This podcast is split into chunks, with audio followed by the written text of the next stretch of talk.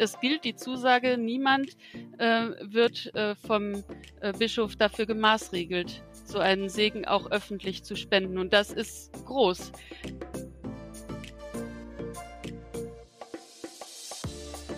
Hallo und herzlich willkommen zu Warming Up, dem Podcast der KJG Aachen. Jeden Donnerstag veröffentlichen wir eine Folge mit einem Gast oder einer Gästin und sprechen über relevante aktuelle Themen aus der Jugendverbandsarbeit, oft über die KJG, manchmal über Bistumsgrenzen hinaus. Auch in dieser Woche haben wir eine Gästin, Annette Jansen. Herzlich willkommen, schön, dass du es geschafft hast. Vielen Dank. Ähm, bevor wir inhaltlich mit dir sprechen, vielleicht kannst du dich kurz mal in ein paar Sätzen vorstellen, wer du so bist, was du so machst, woher man dich kennen könnte. Und vielleicht fallen dir drei Schlagworte oder Hashtags ein, um dich selber zu beschreiben. Ja, ich bin Annette Janssen, ich bin Theologin. Ich arbeite beim Bistum Aachen und äh, mit einer Hälfte meiner Stelle darf ich geistliche Leiterin beim BDKJ Diözesanverband Aachen sein, was mir eine große, große Freude ist. Mit der anderen Hälfte meiner Stelle bin ich regionale Frauenseelsorgerin. Manchmal überschneiden sich die Themen auch und dann muss ich die Hüte sortieren, mit denen ich bei uns im Bistum unterwegs bin. Ja, ansonsten lebe ich in Aachen. Ich habe drei Kinder. Ich gehöre zur Gemeinde Zeitfenster, von der gleich noch die Rede sein wird. Und wenn ich drei Hashtags zu mir sagen soll, dann wäre Hashtag eins Feministin, Hashtag zwei Theologin aus Leidenschaft und Hashtag drei alles selbst genäht. das ist nicht schlecht. Das mit den Hashtags machen wir, glaube ich, jetzt immer so. ähm, Genau, Annette, du hast schon äh, Zeitfenster angesprochen und ähm, das Thema, über das wir heute sprechen wollen, ist total aktuell. Am Montag gab es bundesweit Segnungsfeiern für homosexuelle Paare und auch in Aachen hat es da Veranstaltungen gegeben. Vielleicht kannst du kurz erzählen, wie du dich da engagiert hast und was du da mitbekommen hast. Also ich gehöre bei uns in der Gemeinde äh, zu dem Kreis, der das Ganze trägt und leitet. Und meine Kollegin Ursula Hammann, die hat äh, uns äh, reingetan in das große Netzwerk Liebe gewinnt. Und äh, wir haben dann auch äh, am Montag, den 10. Mai, einen Gottesdienst gefeiert in der Citykirche, wo wir derzeit immer zu Gast sind, äh, Corona-bedingt, und ähm, haben äh, auch Paare gesegnet, ja. Ich war mit bei denen, äh, die den Segen spenden durften. Ach, toll. Mhm. Ja, das äh, klingt schon ziemlich spannend. Ähm, vielleicht erklärst du nochmal so von Grund auf, ähm, was, ja, also ich gehe davon aus, dass unsere Zuschauer wissen, was, was Segnungsfeiern sind, aber was ist so das Besondere an diesen Segnungsfeiern und was war das Besondere am Montag? Also eigentlich war das Besondere, dass es gar nichts Besonderes war. Es war ein ganz normaler Gottesdienst. Also es war ein Gottesdienst, der natürlich unter einem anderen Vorzeichen stand, durch diese große bundesweite Gemeinschaft auch über Deutschlands Grenzen hinaus mit Liebe gewinnt. Ähm, aber es war ein Gottesdienst und es war ein Segnungsgottesdienst und es war endlich einmal ein Gottesdienst, wo diese Praxis, die es ja schon ganz, ganz lange im Geheimen gibt, ne, man muss halt nur wissen, durch wen und wo, dass die ins Licht der Öffentlichkeit geholt worden ist und es nicht mehr im Geheimen stattfand. Denn Menschen merken sehr deutlich, ob sie nur geduldet werden und nur in Nischen Platz haben oder ob sie wirklich eingeladen sind. Und ähm, das äh, war natürlich ein großes Zeichen und dahinter gibt es, glaube ich, auch kein Zurück mehr. Ansonsten ist vielleicht noch zu erklären, ähm, Segen spenden kann ja jeder. Eltern segnen ihre Kinder, äh, Menschen können sich gegenseitig den Segen Gottes zusprechen. Ähm, jeder Segen in sich ist schon ein Gottesdienst, äh, weil der Segen von Gott kommt und vom Menschen nur zugesagt wird, vermittelt wird. Aber es ist kein äh, so ein geregelter Gottesdienst mit Ritual, äh, was ganz festgelegt ist, wie es zum Beispiel bei einer Sakramentenfeier ist, bei der Eucharistiefeier oder anderen Feiern. Mm, du hast eben schon äh, genannt, Liebe gewinnt, äh, war so das Motto, unter dem das alles stand. Da habe ich natürlich direkt so einen Ohrwurm. Ähm, vielleicht kannst du kurz erzählen, was hat das denn für eine Bedeutung für die Paare gehabt, äh, die ihr da gesegnet habt? Ich glaube, das war ein großes Aufatmen, äh, besonders äh, dieses Nein aus Rom, was das ja auch nochmal äh, befeuert hat, jetzt, dass Leute gesagt haben, jetzt reicht's, jetzt, jetzt zeigen wir, was bei uns eigentlich Phase ist. Äh, das hat ja vielen die Luft abgeschnürt, quasi. Und dieses Luftabschnüren, das ist damit vorbei. Da können Leute aufatmen, dass sie da sind, dass sie so sein dürfen, wie sie sind und ähm, der Segen äh, galt allen. Der galt äh, den lesbischen Paaren, der galt den schwulen Paaren, der gab den, galt den ganz frisch verliebten Paaren, der galt der unglücklich verliebten äh, Singlefrau. Also alles, ähm, das sind äh, Situationen, die wir nicht werten, die Gott nicht wertet. In jede dieser Situationen soll die Liebe Gottes zugesagt werden. Und ähm, ja, in jeder dieser in jeder dieser Lieben spiegelt sich äh, Gott in dieser Welt. Das kann man nicht kleinreden. Ein, ein Segen redet das groß. Du hast ja jetzt schon gesagt, dass einer der Anlässe war, dieses, ähm, ich sage jetzt mal, Schreiben, was aus dem Vatikan gekommen ist. Ähm, was, was glaubst du, wie sehr hat der Vatikan Eingriff auf jetzt so die gelebte Praxis, sage ich jetzt mal, vor Ort? Und ähm, ja, glaubst du, dass, dass das einen großen, großen Einfluss hat jetzt, dieses, dieses Schreiben oder hatte?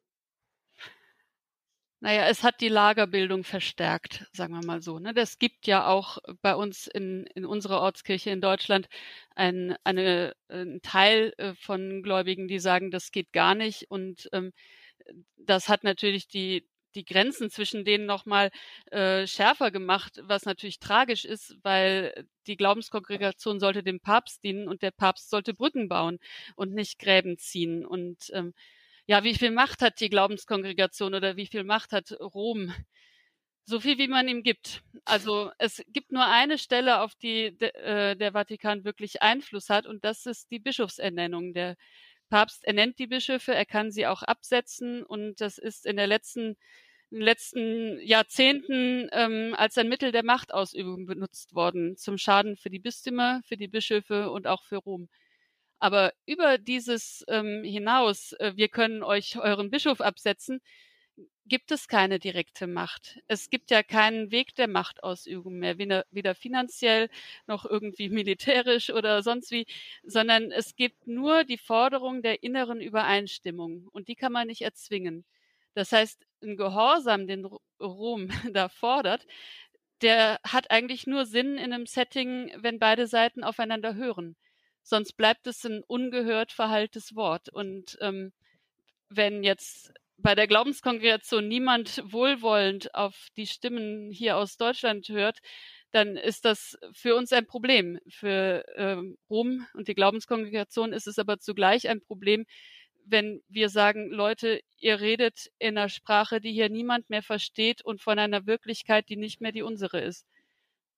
Mit dieser Sprache erreicht ihr uns nicht. Du hast ähm, Bischöfe angesprochen. Jetzt hat Bischof Dieser das ja äh, schon eher nochmal in die Hände der einzelnen Personen gelegt, wenn ich das richtig verstanden habe. Also er hat gesagt, jeder muss mit seinem Gewissen das vereinbaren und das so machen, wie er es für richtig hält. Ähm, wie erlebst du denn dann so die Stimmung vor Ort dazu? Also kann jetzt jeder Pfarrer frei sagen, juhu, ich mache das und ich stehe dafür oder gibt es da immer noch Vorbehalte? Das kann jeder, frei, äh, jeder Pfarrer machen. Ähm, ich erlebe das so äh, mit einem großen Wohlwollen der SeelsorgerInnen auch ähm, einerseits ihren Leuten gegenüber und andererseits auch dem Bischof gegenüber eine Dankbarkeit dafür, dass der Bischof uns so den Rücken frei hält. Es gilt die Zusage, niemand äh, wird äh, vom Bischof dafür gemaßregelt, mhm. so einen Segen auch öffentlich zu spenden. Und das ist groß. Also natürlich wünschen wir uns in den Verbänden eigentlich nochmal, dass es auch ein ganz eindeutiges Ja in unserem Bistum zu diesen Feiern gibt. Ähm, dass der Bischof uns zum Beispiel einen Liturgievorschlag macht, wie man solche Feiern feiern kann in seinem Sinne. Ähm, aber wir verstehen, dass es äh, dafür noch Gespräche braucht und auch noch eine Abstimmung braucht, auch im äh, synodalen Weg. Ähm, und bis dahin ähm, nutzen wir die Freiheit und den Freiraum, den der Bischof uns gegeben hat. Du hast ja jetzt, äh, ich sage jetzt mal, das Glück für das Bistum Aachen zu arbeiten und für den BDKJ. Ähm, wie nimmst du da so die Stimmung wahr? Einmal in dem Bistum Aachen an sich und einmal äh, in, den, in den Kinder- und Jugendverbänden, die der BDKJ vertritt?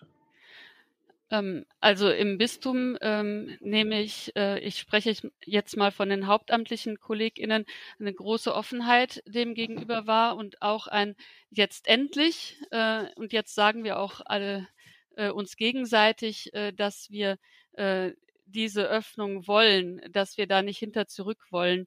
Äh, und in den Verbänden äh, genauso. Das Thema ist ja bei uns schon länger präsent und ähm, das ist eine Erleichterung, dass das jetzt ähm, mal auf eine äh, in eine größere Öffentlichkeit kommt und dass man das Gefühl hat, das sind nicht nur wir, das sind jetzt ganz viele. Wir haben das ja auch sehr eindeutig formuliert. Unsere Diözesanversammlung war da prophetisch unterwegs. Schon im Januar hatten wir diesen äh, einstimmigen äh, Beschluss gefasst, dass wir diese Segnungsfeiern im Bistum Aachen wollen. Die Glaubenskongregationen kamen dann etwas später. Wir haben das am letzten Wochenende noch auf die BDK-Bundesversammlung, auf die Hauptversammlung gebracht und auch die hat es mit einer überwältigenden Mehrheit ähm, zugestimmt, dass sie das in allen ihren Bistümern wollen und entsprechende Gespräche führen werden und äh, entsprechend vorangehen wollen. Also wie erlebst du Widerstände und ähm, wie begegnest du denen? Es gibt natürlich Widerstände. Also ich nehme das aber eher wahr, als dass ich ähm, dass keine Kommunikation mehr stattfindet. Und wenn da noch eine Kommunikation stattfindet, äh, dann eine, die, die Ausschluss produziert. Also wenn Leute bei uns bei Zeitfenster bei den Kolleginnen anrufen und ihnen die Hölle wünschen oder wenn da Hassmails eingehen und ähm, das ist natürlich eine äh, ein Zustand da, dass man nicht mehr vernünftig miteinander reden kann. Dem kann man aber nicht begegnen, indem man sagt, okay, äh, dann bleiben wir in einer Ablehnung, die wir eigentlich nicht mehr vertreten können. Das geht natürlich nicht. Ich hoffe einfach, dass wir mit der Zeit neue Standards setzen und auch neue Selbstverständlichkeiten setzen und dass äh, ein lesbisches Paar zu segnen in naher Zukunft überhaupt kein Aufreger mehr sein wird. Du bist ja jetzt auch ähm, gelernte Theologin. Wie sieht das denn aus theologischer Sicht aus? Also gibt es da irgendwelche äh, Verweise zu, wie es um, um Homosexualität steht? Ja, es wird ja gern mit der Bibel argumentiert, ne, dass da drin steht, Homosexualität ist ein Gräuel. Ähm, ich denke dann zuerst immer mal, man kann aus der Bibel, das ist ein hochkomplexes äh, Buch, eine Buchsammlung sogar, da kann man nicht einzelne Satzfetzen rausnehmen äh, und dann andere ignorieren. Also die gleichen Leute, die dann damit winken, das ist aber ein Gräuel, die ähm, ignorieren die Bestimmungen zu viel Ehe, Ehescheidung und Sklaverei dann ja doch. Also damit argumentiert man auch nicht. Man kann in, mit der Bibel in der Hand ähm, muss man übersetzen die Bibel sagt nur ganz, ganz wenig über gleichgeschlechtliche Partnerschaften, wie wir sie heute verstehen, und dann eher positiv. Zum Beispiel die sehr unaufgeregte Feststellung, dass König David eine Beziehung mit Jonathan hatte. Also das ist in dem Setting aber kein Aufreger. Was die Bibel sehr klar sagt und was wir auch heute noch ähm, da gut verurteilen können, äh, dass es, ähm, dass Zwangsprostitution und sexuelle Folter nicht in Ordnung sind. Das sind, das ist gemeint, wenn in der Bibel äh, steht, das ist ein Gräuel. Und äh, damit kann man natürlich auch heute noch gut argumentieren. Aber eine gleichberechtigte, ähm, einvernehmliche, liebevolle Beziehung zwischen zwei Männern oder zwei Frauen, äh, da sagt die Bibel über die allermeisten Strecken überhaupt nichts zu. Und äh, deswegen äh, können wir da eigentlich nur das große Ja Gottes zur Schöpfung rausnehmen. Und wenn dann steht, ganz am Anfang steht ja noch, als Mann und Frau äh, hat Gott sie geschaffen. Auch da muss man sagen, es geht nicht darum festzulegen, äh, was es jetzt biologisch geben darf oder nicht. Es geht darum, äh, dass die gesamte Schöpfung und die gesamte Menschheit äh, von Gott gewollt sind. Theologie macht ja keine alternative Wirklichkeit. Also wir können nicht sagen, die Naturwissenschaft sagt das, die Theologie sagt aber das, sondern Theologie ist dazu da, die Wirklichkeit, die wir mit unserem Verstand erfassen können, ähm, auf Gott hin durchsichtig zu machen. Und äh, deswegen können wir alle diese humanwissenschaftlichen Erkenntnisse, die wir jetzt in den letzten Jahrzehnten gewinnen durften, über wie Menschen lieben, wie sexuelle Orientierung entsteht und äh, was es alles für Spielarten äh, der sexuellen Identität gibt, das dürfen wir alles furchtlos anwenden und in den Raum Gottes stellen. Mm, Liebe Gewinn war jetzt am Montag eine Aktion. Gibt es denn da was, äh, also geht das noch weiter oder was können wir da noch erwarten? Also diese Aktion war jetzt erstmal ähm, für sich einmalig. Äh, vielleicht wird sie ja auch im nächsten Jahr wieder am 10. Mai gefeiert. Das ist nämlich der Gedenktag von Noach. Ähm, das ist der mit dem Regenbogen. Ne? Also mhm. äh, da steht auch nochmal die große Zusage äh, Gottes für diese Welt im Hintergrund. Äh, vielleicht wird das ja verstetigt. Jedes Jahr am 10. Ähm, Mai Segnungstag für alle Queer-Liebenden in der katholischen Kirche. Das mag sein. Äh, wäre schön. Vielleicht können wir das ja mal so als Idee schon mal in den Raum geben. Ansonsten geht natürlich äh, der synodale Weg weiter, geht unser Prozess heute bei dir weiter. Werden wir im BDKJ mit unseren Beschlüssen weiterarbeiten und weiter sagen, wir müssen hier äh, im Gespräch bleiben, äh, wir müssen hier auch zu neuen Standards kommen, denn wir können die Kirche auf Dauer nicht so abkoppeln von der Welt. Das ist nicht unsere Rolle. Glaubst du, der synodale Weg und heute bei dir stehen auch für einen Wandel, was das angeht? Ich glaube, bei der überwiegenden Zahl der Teilnehmenden ja. Und ich sehe da drin auch eine wirklich große Chance zum Gespräch, auch mal mit Leuten zu sprechen, mit denen man sonst vielleicht nicht als erstes spricht und Leute zusammenzubringen, die sonst in sehr unterschiedlichen Runden sitzen, die Bischöfe unter sich, äh, das ZDK unter sich und so. Ähm, die einzige Gefahr, die ich dabei sehe, ist, dass man dann Gremien-Ping-Pong spielt. Ne? Also solange der synodale Weg nichts gesagt hat, kann auch heute bei dir nichts sagen. Und solange Rom nichts gesagt hat, kann der synodale Weg nichts sagen. Das ist natürlich etwas, was auf Dauer nur frustrieren würde. Aber da sind wir ja noch nicht. Und ähm, ich denke, dass der synodale Weg genauso wie diese Feiern am Montag einfach ähm, Standards setzen wird, hinter die, die wir nicht zurückgehen werden.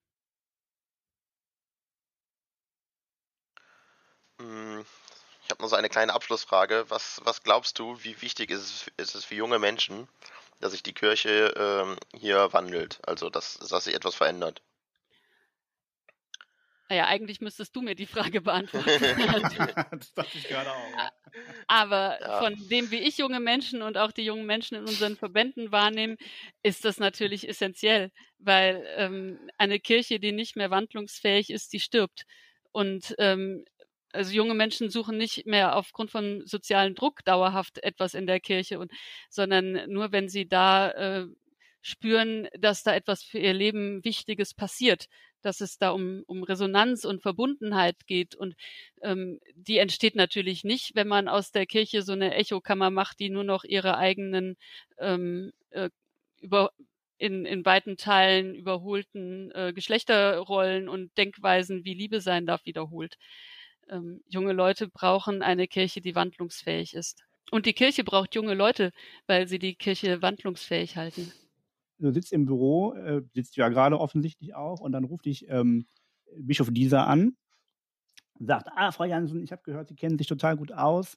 Äh, Sie können jetzt morgen mal Bischof spielen für einen Tag und eine Sache grundlegend im Bistum Aachen auch nochmal verändern. Ähm, was wäre das? Naja, also ich würde dann morgen dieses, äh, äh, diese Gottesdienstvorlage erlassen. Ich würde sagen, ich als Bischöfin möchte für mein Bistum, äh, dass äh, diese Segnungsfeier für ähm, Paare, die keine Ehe schließen können oder wollen, ähm, bei uns vorgesehen ist und dass sich äh, alle hier einen Vorschlag finden, wie die gefeiert werden kann. Cool. Sehr gut. Dann zum Abschluss einmal die Frage, was wolltest du schon immer mal in ein Aufnahmemikrofon sagen? Ja, ich stelle manchmal fest, dass man in den Verbänden auch ab und zu mal ein bisschen pathosfähig sein muss und deswegen würde ich jetzt da mal rein sagen, es lebe Christus in der Jugend.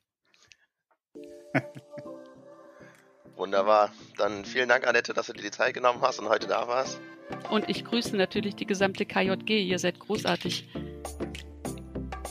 Sehr gut, perfekt. Vielen Dank. Ja, vielen Dank, Annette, dass du da warst. Äh, es hat sehr viel Spaß gemacht. Ähm, das war's für heute. Wir sehen uns nächste Woche wieder mit einer neuen Folge. Ähm, bis dahin folgt uns gerne auf Facebook, Instagram, Twitter und so weiter. Tschüss.